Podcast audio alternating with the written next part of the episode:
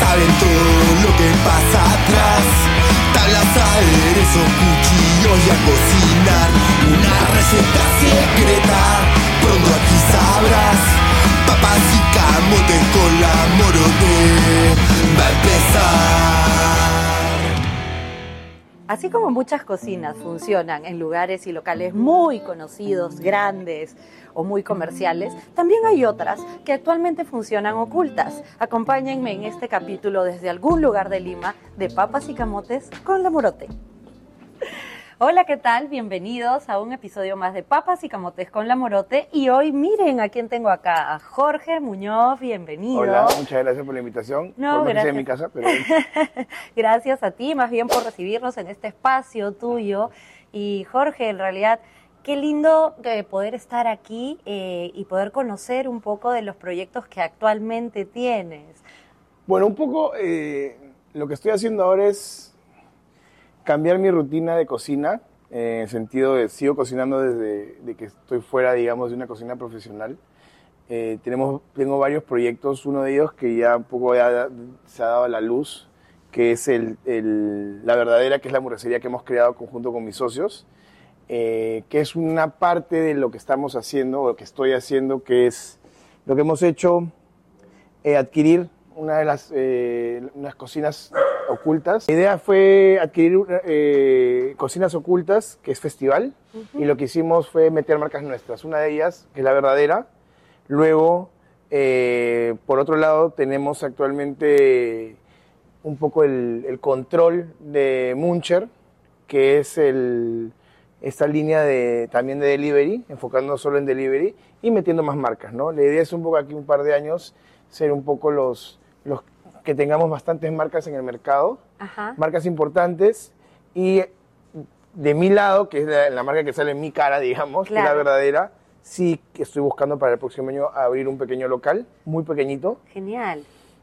eso por el lado de, de los que son dark kitchens. Claro. Y luego hemos abierto en Magdalena, límite de San Isidro, eh, una- un restaurante que se llama Vista Corona, Ya. de la marca de Corona, Ajá. de las cervezas. Y hemos abierto este rooftop para 180 personas, Wow. donde se especializa, digamos, solo lo que es comida mexicana, obviamente, pero con varios toques De fusión. eh, unión de cocina peruana-mexicana, en la cual la base es la cocina mexicana, pero te puedes encontrar, no sé, a mí me encantan los tacos costra, que son tortillas con, con carne y que les ponen queso y los ponen contra, la, contra, el, contra el comal o la plancha. Y lo que hemos hecho, pues, es llevarlo al mundo peruano, que es, por ejemplo, hacer un guiso de seco, deshilacharlo, eh, ponerle queso en la tortilla y lo y lo y hacemos un, un taco de costra de seco o, o si no un taco de costra de en vez de chorizo mexicano con salchicha guachana, ¿no? Claro. que funciona bastante bien. Eh, eso por el lado de restaurante. Luego ya tengo el local para mi restaurante donde yo voy a estar, digamos, per se todos los días, que es un poco donde va a ser la Tu cocina de autor. mi, mi- mi cocina. Claro. De Ajá. autor, el, el nombre de autor ya, ya- Sí, bueno, está un poco clicheado, ¿no? Pero- Pero, sí, sí pero es es tu cierto. creación. Es mi creación y un poco donde va a ser la base de, de, de, los futuros proyectos que yo pueda hacer, ¿no? Ah, genial, genial. Dime, y cuéntanos un poquito, ¿cómo sentiste este cambio, ¿no? De haber estado eh, tanto tiempo en una cocina profesional, bueno, va- varias cocinas, ¿no? Pero tanto tiempo con una marca grande, conocida en lo- los últimos tiempos, y ahora pasar a este tema, ¿no? De ya los proyectos más personales, ¿no? De, de más de tu propio desarrollo. Bueno, yo, yo, o sea, gracias a, no sé si al, mi- al- al- al profesionalismo que tengo, lo que no sé cómo decirlo, Sí. eh, en los trabajos que he estado, en las casas, grandes casas que he estado, Sí. me han dejado trabajar, digamos, a, Tu libre albedrío. a mi libre albedrío, eh, empezando en, en, en Pacta, con Rosadría, que, bueno, prácticamente eh, los que desarrollábamos la carta éramos nosotros, junto, obviamente, bajo la batuta de Albert, Ajá. pero era nuestra marca. Eh, luego en Astrid y Gastón lo mismo, ¿no? Prácticamente nos apoderamos, en el buen sentido de la palabra, de la marca, la hicimos nuestra, Eh, ¿Cuánto tiempo estuviste en Astrid y Gastón? En Astrid y Gastón estuve desde 2019 hasta el año pasado, pues creo que son cuatro años. Claro, claro, sí. Eh, bueno, que era un poco la idea, no, eran, no, no había un, un- había un inicio, no, no sabíamos el final, Claro, pero no iba a ser un, un- un lugar, una casa en la cual yo me quedé 10 años, claro, no. porque la idea de venir a Perú era abrir algo mío, y tanto, al- tanto Astrid como Gastón lo sabíamos, yo también obviamente. Sí. Eh, y el tema es ese, ¿no? Eh, llegó un momento que yo ya tengo, voy a cumplir 38 y quiero eh, hacer algo mío. Justo hace, no sé cuándo, hace poco, estuvimos hablando de el- las necesidades que tiene una cocinera o un cocinero cuando, cuando se enrumban en, en- en este mundo de la cocina, que realmente quieres ser cocinero o cocinera Claro. eh, no lo normal, no es, oye, voy a estudiar eh, y quiero tener mi restaurante, ¿no? Claro. Yo no quería estudiar, yo no quería ser cocinero, cuando empecé cocina no quería tener restaurante, o sea, no se me pasaba en la cabeza, pero yo creo que el- el- el- al mismo tiempo de cómo me he enamorado de la profesión, ha hecho que en paralelo, en mi deseo de querer tener, eh, no sé si restaurante, que sí lo quiero tener obviamente, Claro. pero marcas que me representen, porque para mí el, el ser cocinero es como... Tienes, yo tengo varios altereos, Ya, claro. entonces eh, un día me provoca cocinar norteño, otro día me, me provoca cocinar Nikkei, Ajá. otro día me provoca cocinar criollo, otro día me provoca cocinar tipo una cevichería. Claro, y como que centrarse solamente en un estilo de comida sería un poco castrante, ¿no? O sea, un poco O sea, es- e- esos son los especialistas, Sí. ¿no? El- hay una palabra que es shokunin, que es especialista en japonés, Mm. que se dedican solo a una cosa, Bueno. que yo eh, me encanta. Eh, si, yo, me- si me tengo que, si algún día me tendría que, tendría que hacer eso, sería, no sé, pues en brasas. Claro. Entonces, no solo, me, no solo me dedico a hacer anguila, sino podría hacer cualquier cosa que se me cruza a la brasa. Soy más de eso que de un tipo de, de producto, solo usar ese producto, ¿no? ¿Te gusta el fuego? A mí me gusta el fuego, ¿no? Yo creo que el- es el, el- el inicio de todo. Claro, el elemento esencial en, en- una cocina. Correcto. Estábamos hablando sobre, sobre que este no era tu, tu sueño o tu ideal. ¿De qué ¿Con qué soñaba Jorge, el Jorge pequeño, el niño? Eh, ¿Qué soñaba hacer cuando eras chico? Nada. Nada, no tenías algo definido. No, no Y- tenía... ¿Y cómo así fuiste un poco inclinándote hacia el tema de la cocina? ¿Qué te llevó a todo esto? A mí lo que me hizo meterme en una cocina fue primero una cosa, tener hambre. Es lo- creo que el que diga lo contrario está mintiendo. Porque si te, si te has metido en la cocina para ver cómo cortaban la cebolla, mentira. Yo me, Claro. me metí en la cocina de mi casa y la del restaurante que está al lado de mi casa porque me moría de hambre. Ajá. En Pimentel teníamos la suerte en esa época, y hasta hoy creo que también, que podíamos salir a la calle, a la playa, tenemos una playa enfrente y no pasaba nada, entonces teníamos esa relación con toda la gente en el malecón, comíamos churros, y Guanilo, que era el restaurante que estaba al lado en el cual yo un poco eh, iba y hacía mis malacrianzas en el sentido de que me pedía cualquier cosa Ajá. y lo ponía a la cuenta de mis papás. Entonces, este, el tema fue ese, ¿no? El, esa permisividad que me dieron mis papás a- al comer, por dónde nos movíamos, por dónde íbamos, sobre todo el norte peruano y la selva, hizo de que eh, eh, ¿Te despierta el interés no, un poco? no, no, No. que me que me que me llene, aparte de la barriga, me llene el alma eh, y y que- despiertes el paladar y también. que y, y- y yo hasta, hace- hasta el día, hasta hace muy poco, no sabía que eso me había despertado el paladar, eh, me, me llene de recuerdos que a- a- llegó un día que yo me fui de Perú y esos recuerdos pa- pasaron a, formar, pa- pasaron a ser recuerdos. Claro. ¿no? claro, yo no sabía en claro. ese momento que me, me estaba llenando recuerdos para que cuando yo me fuera, que yo no sabía que me iba a ir, en el 2000, me, llené- me llevé una mochila llena de recuerdos que eran sensaciones, en este caso, obviamente, de mis amigos, mi familia, pero también bastantes de, de- de comida, Claro, claro. ¿no? Y un poco fue eso. Llegué a Barcelona, Eh, bueno, lo típico, ¿no? O sea, yo vivía con 13 años, no quería estudiar, colegio nuevo, todo en catalán. O sea, fue medio chocante, entre comillas. Sí, pues. Y este. ¿Qué más? Pucha, en realidad eh, intenté hacer una universidad que fue fallida. Luego me mudé a Australia a aprender inglés, pero al final me quedé como casi un año. Ujú. Que un poco ahí decidí o acepté que lo que me gustaba a mí era el servicio, Ya. no la cocina. Claro. O sea, el, ser- el servir.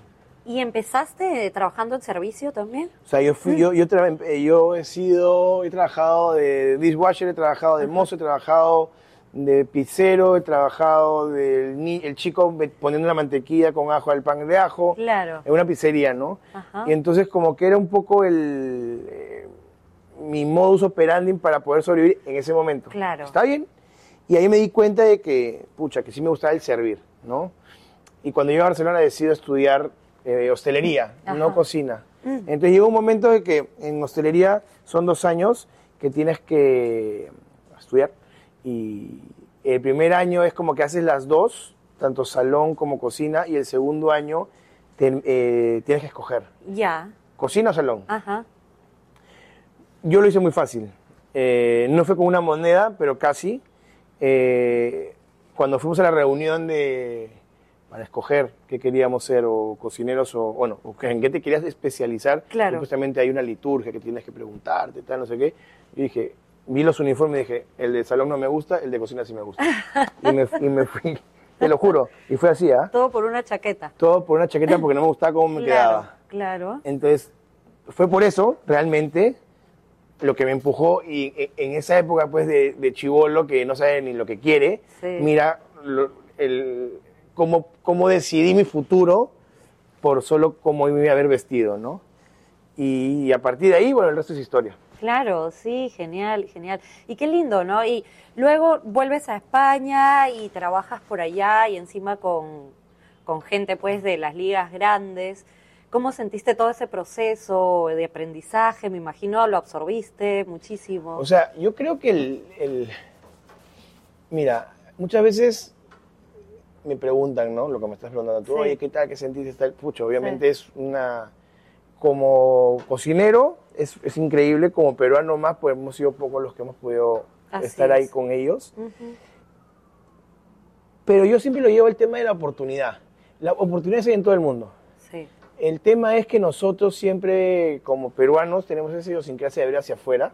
Mm, Y sí, obviamente, pues a quién no le gustaría trabajar con Arzac, con, con Albert, Cadriá, con Ferran, con, no sé, con los Roca, obviamente. Pero, y por otro lado dicen, piensa en grande y serás grande, ¿no? Claro. obviamente, ¿no? Pero pucha, si tienes al lado tuyo eh, una, la mejor picantería del Perú, anda mejor ahí. Sí. eh, te va a costar un sol 50 el micro y empieza por eso. claro. ¿no? Eh, eh, eh, entonces el tema es ese, o sea, yo creo que ese pensamiento está acertado, Ajá. pero tiene que ser para todo, no solo para lo que supuestamente nosotros creemos que es lo más grande. Y sí, obviamente, la experiencia fue increíble. Yo empecé con los, con los Adrián en el 2011 como practicante y, bueno, pues después de un año abrí un restaurante con ellos. Y trabajo duro también al inicio, ¿no? Porque en realidad eh, muchos no saben que, eh, que las cocinas eh, no solo pues no solo funcionan ocho horas como cualquier trabajo común o simple, ¿no? O sea, uno tiene que, sobre todo cuando estás empezando, ¿no? Eh, meterte muchísimas horas desde el inicio hasta el fin. Hora de salida no no existe. Mira, hay, hay, hay, hay varias etapas en un restaurante. claro. varios momentos. Cuando tú abres el restaurante, que es una apertura, yo he estado sin dormir, literal, Claro. porque es una apertura. Sí. Y eso no significa que no hay una organización. Las aperturas son así. Luego, eh, el, el hacer horas extra depende de dos cosas. O que no hay dinero en la empresa para contratar a más gente y queremos tener un nivel súper alto en el cual necesitamos manos, Claro. o hay una falta de organización. Ajá. Eh, dentro de esa ecuación, yo he trabajado en las dos y créeme que yo he estado 19 horas. Lo máximo que he estado trabajando ha sido 19 horas y media Wow. en el restaurante desde no sé, de las 3 de la mañana hasta las no sé qué horas, o sea, literal sin dormir. Ajá. Y dormíamos en el restaurante. ¿Por qué? Porque habían cosas que teníamos que hacer que tenían cierto grado de dificultad, etc, etc, etc. Eso no lleva a que yo te diga que ese es el camino. Claro, Es mi camino. sí. Eh, el que quiera trabajar cuatro horas, pucha, bacán, si puedes cobrar lo mismo que yo cobro. Eh, hablando en sala- eh, salarialmente, ¿no?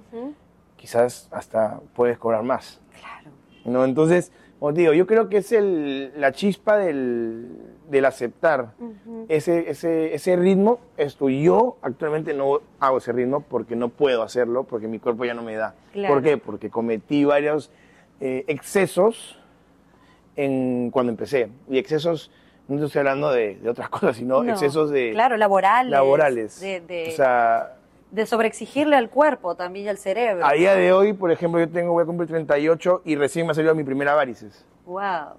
pero he estado 12 años con medias, Parado. con medias hasta aquí. Ah, Entonces, si no me ponían las medias, iba a tener un elefante en, el- en la- en las piernas, ¿no? Claro. Entonces es como que te tienes que ir cuidando, pero otras cosas, no, o sea, la espalda, no sé qué, o sea, son un montón de cosas que al final cuando ya te vas haciendo más viejo, no de edad, sino de profesionalmente, pucha, yo hasta hace cuatro años no me cuidaba, entre comillas, y ahora cada una vez a la semana quiropráctico, no sé qué, Claro. para que te, te claro, acomode. Te acomode y- puedas continuar. Hablando de todo ese tema, ¿cuántos años tienes ya actualmente de experiencia en todo este mundo de la cocina?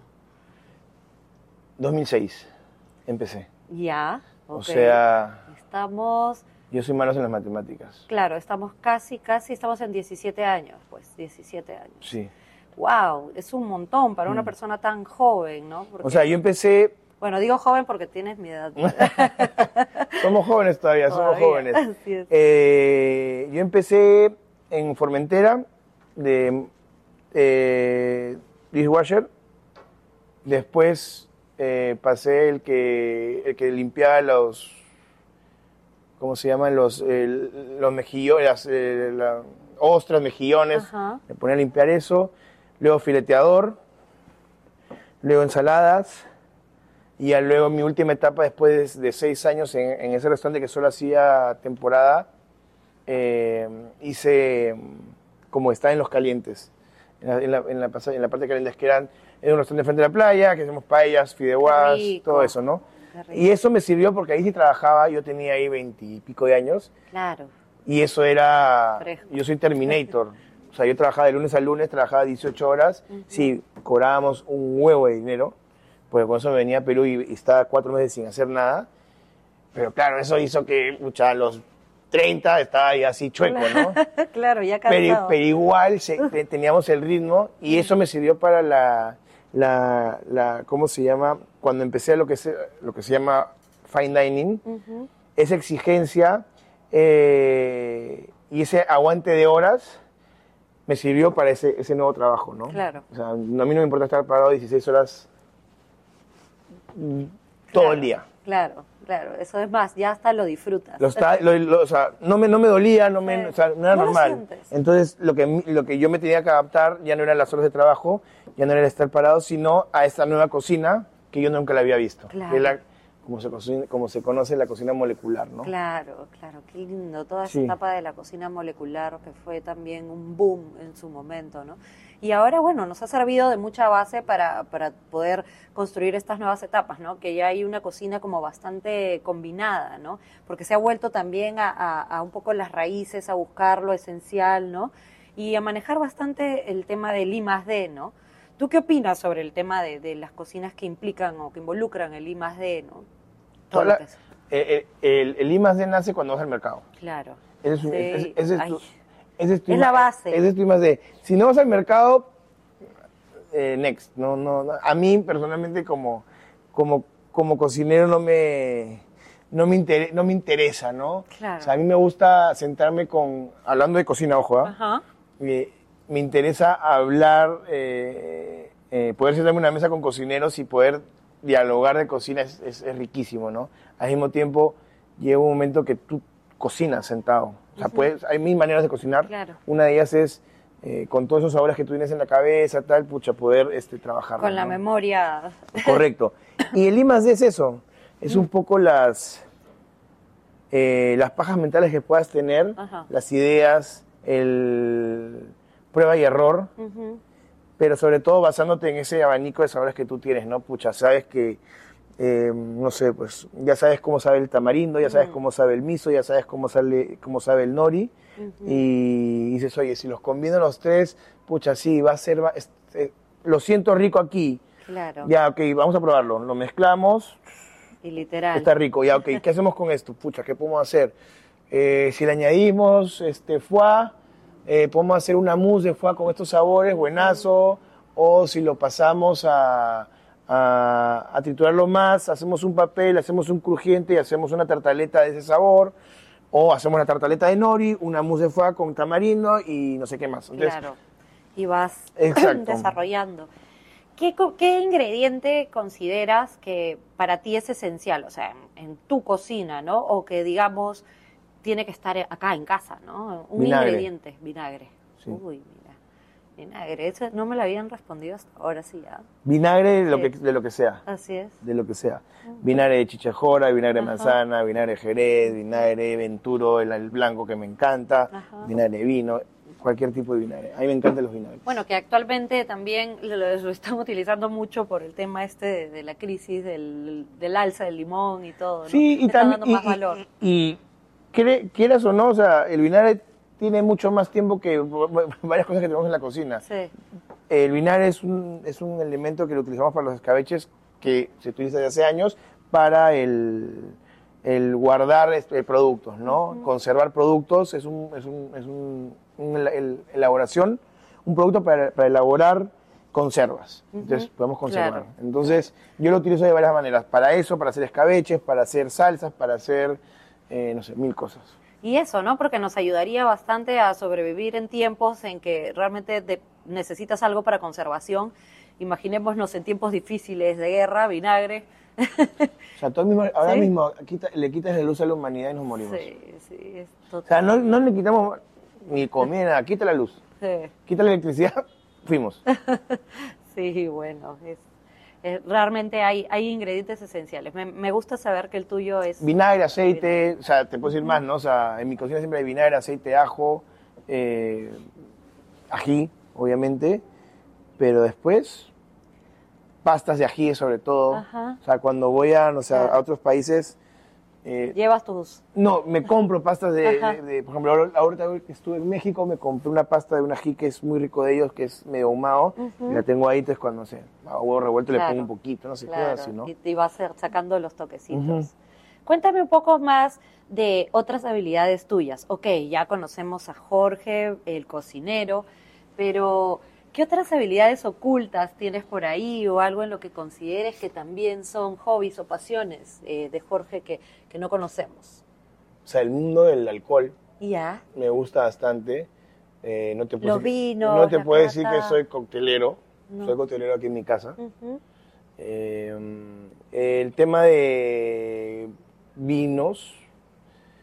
co- sí, tengo, colecciono vinos. No te voy a decir que soy el sommelier así, wow. Para mí, en, tanto en la cocina como en el mundo del vino, hay dos, hay dos cosas. O, o me gusta o no me gusta. Ya. Punto. Soy bien básico en ese, en ese sentido, ¿no? ¿Te gusta el, pero te gusta el maridaje? Me gusta el maridaje, me gusta entenderlo. Pero no es que Claro. ah, me muero, ¿no? Ajá. Eh, soy, como te digo, soy básico en esas cosas de que, oye, pucha, es un vino, si tengo un buen vino tinto, me cojo una buena carne, me la pongo en la parrilla, me la como y disfruto. Claro. Soy más de momentos. Eh, y, y si tengo algo para disfrutar ese momento, bacán. Claro. No sé, pues eh, yo me acuerdo cuando estuvimos en Formentera, eh, cuando no teníamos mucho trabajo, había estaba el Sunset y era como que yo con mi jefe traíamos un Rioja, queso manchego, pecanas, uvas. Uh. Pucha, ya, eso me recuerda a Formentera. Entonces, Claro. soy de momentos, ¿no? Oye, no sé, pues por ahí tengo, no sé, una botella de, de pisco, buenaza. Y un sábado me levanto, me pongo a limpiar acá, ah, me pongo un chilcano, cojo esa botella. No, no, a mí no, no me gusta guardar. Ujú. Por más que yo me engañe mismo que quiero guardar, no sé, me compré hace seis meses 10 saques en, en Sao Paulo. Ay, se lo voy a guardar. Mentira, los dos meses ya me los había chupado todos. Claro. Entonces, como que Sí, me gusta coleccionar, pero para tomármelos al momento. Pero vives, claro, vives, vives. Yo, eso lo quiero ver vacío, para poder rellenarlo. Bueno, entonces de acá vamos a, a liquidarlo. y esta nueva etapa tuya, ya que el, por todo lo que me comentas suenas bastante también romántico y bueno, sabemos de que estás actualmente comprometido, esta nueva etapa que también trae nuevos proyectos a nivel personal, ¿no? Eh, qué lindo, lindo saber también, ¿no? Eso, de que eres una persona muy sensible, que eso también te hace notar mucho también en, tu, en tus platos, en tu comida. ¿Cómo estás viviendo esta nueva etapa ya de, del De casi- compromiso? de- de- bueno, Francesca creo que, la conocen más que a mí. Es- y eso es bueno. una gran Eh, cocina. Sí. Eh, creo yo que sea la persona que sea, al final te vas a complementar. Sí. Sí es cierto que en nuestra profesión ha ido un poquito más el tema de que, que estemos en el mismo rubro. Por las altas horas que uno le dedica, ¿no? Sí, no, porque de repente imagínate que, yo sea pastelero Claro. o no, y yo tenga mi, mi- un, un- un bar de desayunos.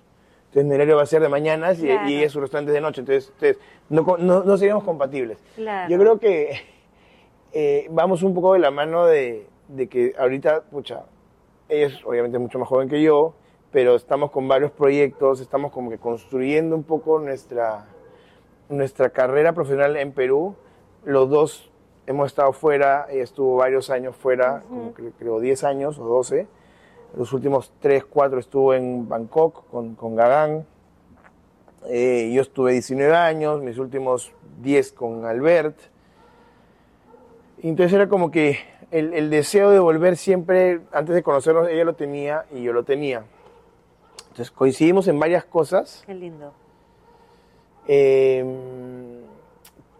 y creo yo que va a llegar un momento que, pucha, que vamos a tener que hacer cosas juntos. Sí, sí. Que bueno, es por- notable. Ah, Yo por- creo que la gente lo va a aclamar también. Por más que no queramos, ¿ah? o sea, yo Sí. sinceramente ahorita yo no me puedo Sí. meter en una cocina con Francesca y ella tampoco conmigo. Ujú.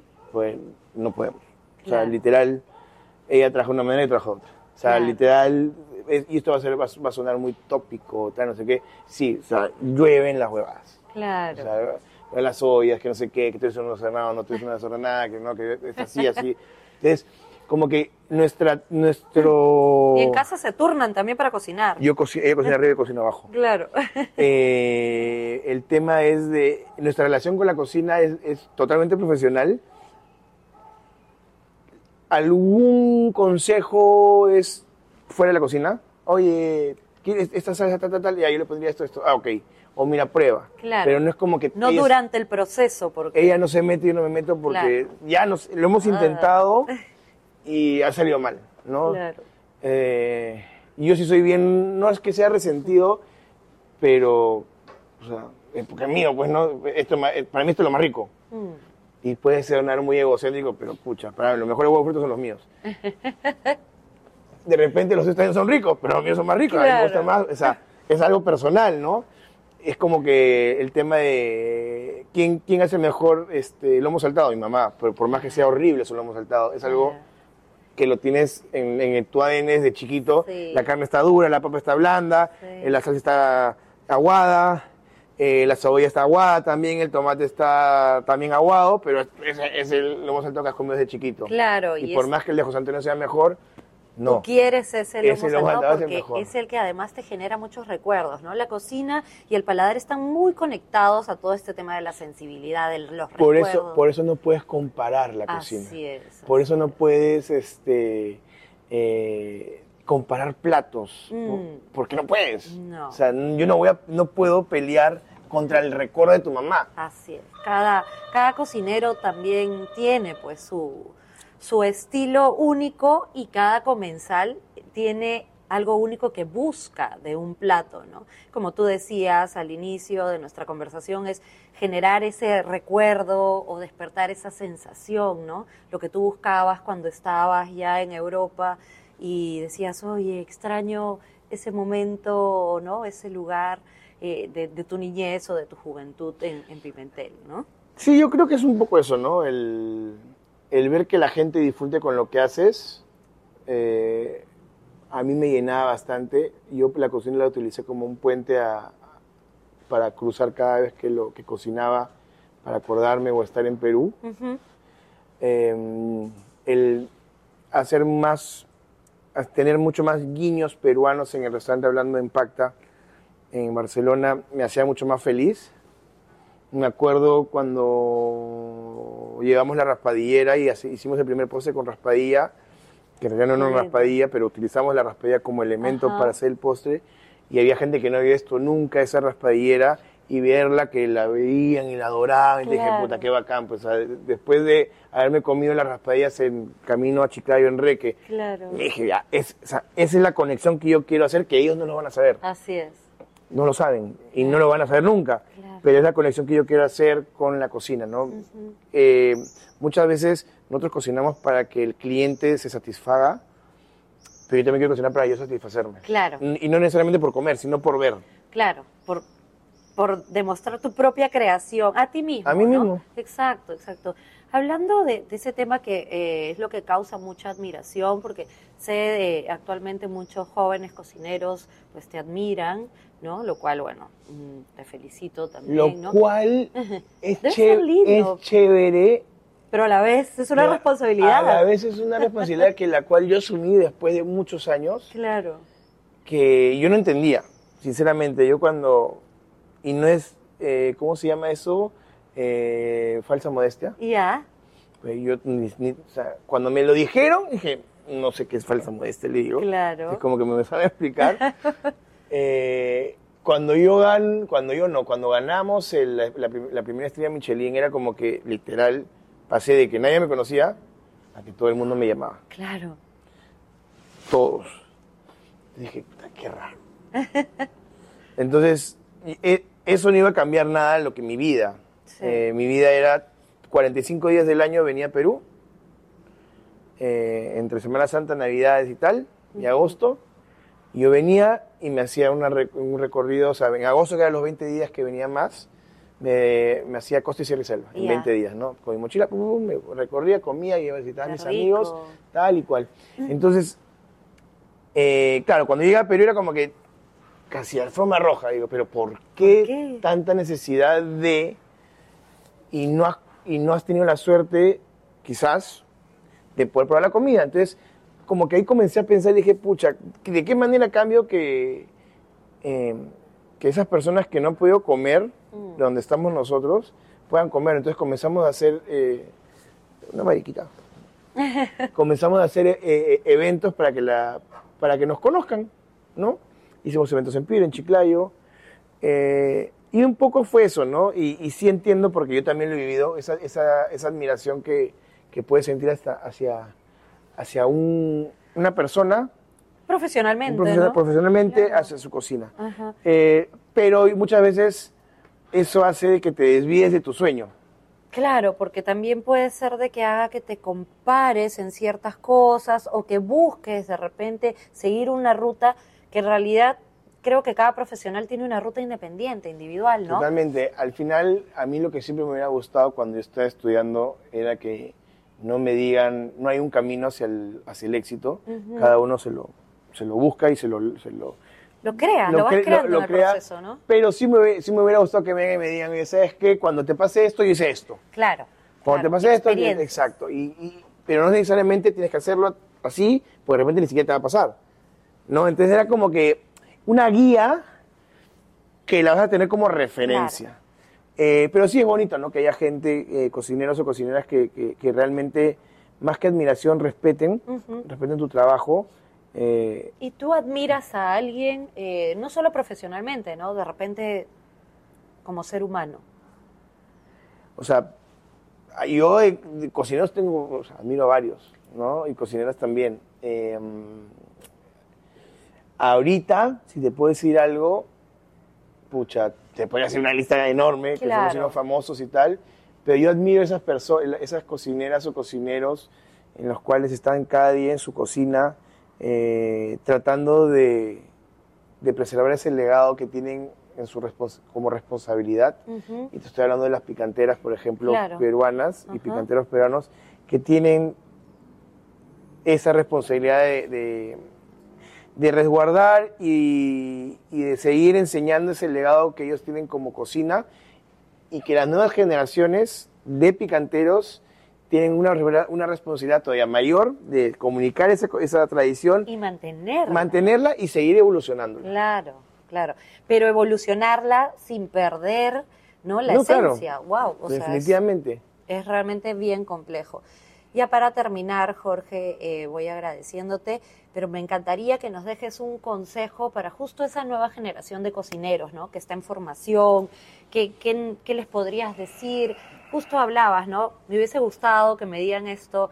¿Tú qué podrías recomendar a esta nueva generación de, cocineros que se está formando y que además ya tenemos una gran responsabilidad de, ya tenemos un nombre en el mundo como cocina peruana, ¿no? Como cocinero peruano. Entonces, ¿qué nos podrías recomendar para seguir más allá? Haz lo que hagas, hazlo bien.